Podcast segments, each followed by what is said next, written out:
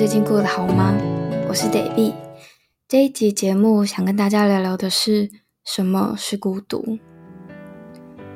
如果说到孤独，是不是很多人第一个联想到的会是孤单、一个人，甚至是孤独死？好像试着去想象有关于孤独的画面，大多时候都是不太好的。去年开始，我就自己租房子住了，所以记得一刚开始，每次和别人说我是一个人住的时候，通常会收到两种反应，而这两种反应就分别代表是不同的层面。一种是哇，你好厉害哦，可以自己一个人住诶，这种是属于外在的生活层面。另外一种是，哎，你一个人住。不会觉得害怕或是无聊吗？这种就是属于内在的心理层面。我发现这两种反应，这两种层面，它其实都是在质疑说：哎，人是不是真的可以只依靠着自己就支撑起一个世界呢？或者也有可能是在我们身为群居动物的前提之下，孤独不只是非主流。其实这样的状态是很难让人去理解或是想象的。我自己觉得，孤独有时候伴随而来的，其实是你没有办法预料到的自由。但很多时候，我们其实是害怕自由跟逃避自由的。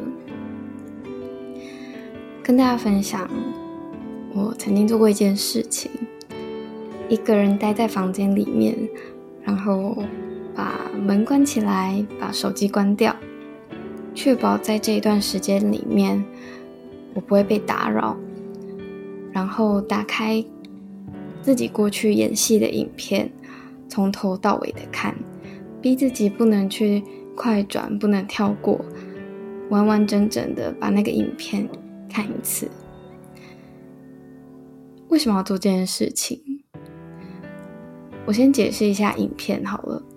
以前在当舞台剧演员的时候，我们会把彩排或是排练的时候录影下来。那这是为了去调整跟检讨，说表演还有哪里可以去调整的地方。那对于演员来说，也是一个你可以从观众的角度去检视自己表演的很好的机会。但那个时候，每次一到大家要一起看影片的时候，我不是在放空，就是在分散自己的注意力，刻意去逃避。这不是因为我不喜欢演戏，而是因为那个时候只要一去细看我在荧幕上的样子，心里面就会有一个声音去批判那个自己，会去想象说，原来我在别人的眼里看起来这么糟糕，那。这么糟糕的我，凭什么还能够站在舞台上表演呢？越去想象，就越没有办法控制的讨厌自己。那其实是我没有办法接受全部的自己，跟没有好好对待自己的证明。戏演完之后，我也卸下演员这个身份了。但那之后，我有很长的一段时间里面，陷入在情绪的低潮之中。很没有安全感，很自卑，没有理由的怨恨这个世界，非常的厌世。对那个时候的我来说，孤独就是不被需要、不被爱、跟不被拥抱。所以我想，人们之所以害怕孤独，是不是因为我们很难去忍受那种与世界背离的孤寂，或者说？我们其实是害怕面对内心空虚的自己，害怕找不到一个在孤单的当下值得去相信，并且支撑着自己去盼望的理由。之后再回想，那个时候不愿意看影片的我，除了是逃避外在世界对我的回馈，还有就是拒绝拥抱内心受伤的自己。过了几年，经历过那一段之后，我才真的又重新打开那一段影片，在那个没有人打扰的下午，好好的去正视过去的自己，因为我发现，想要打开自己，臣服生命，要学着去接受和拥抱过去，不管那些回忆在当下是有多么不堪，多么难过，可是只有去接纳过去，原谅自己。我们才能够拥有重新拼贴自己的可能性，去接近想要看见的未来吧。那说到这里，孤独到底是什么？跟大家分享两个我觉得很有意思的跟孤独有关的故事。文学家林语堂是这么形容孤独的，他说。孤独这两个字拆开来看，有小孩，有瓜果，有小狗，有蚊虫，这些事物足以支撑起一个盛夏傍晚间的巷子口，人情味十足。小孩、水果、猫狗、飞蝇，当然热闹，可那些都和你无关，这就叫做孤独。还有一个故事是在巴西的亚马逊，有一个住在雨林深处的原住民，他的族人们全部都在和开发者的战争之中牺牲了，所以他自己一个人独自生活超过二十年。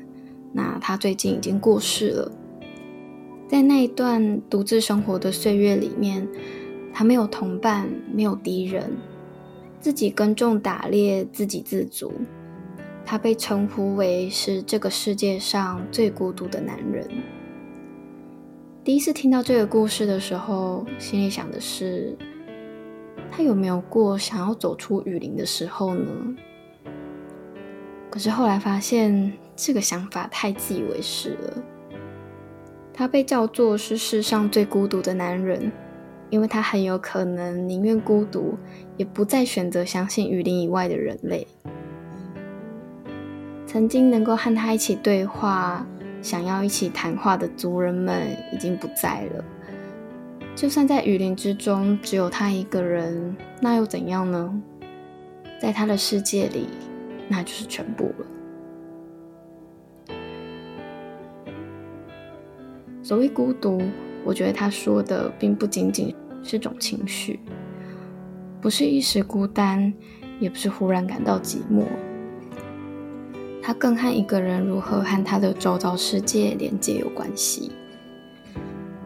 对我自己来说，每一次的孤独都有不同的意义，但一样的地方是，在那些不得不面对自己的时间里，跳脱原来的位置，去找到不同的观看世界的角度，去沉默的和世界对话，无声的感受喧嚣。从中重新定位自己，所以尽管外头的盛夏傍晚与你无关，但只要在自己的世界里，有着你之所以坚持着生活的热望，你便拥有独属于自己的盛夏。那节目就到这边告一段落了。最后，最后，我想要送给大家一首我很喜欢的诗，它是徐慧之的作品。出自于当一只鲸鱼渴望海洋。我孤独地进入了北极，看见凝结的光沉入千寻的海底，那种因为美丽而忍不住的哭泣。一只离群的鲸鱼目睹了无人得见的美丽。我是得力。感谢你们的收听，那我们下期再见，拜拜。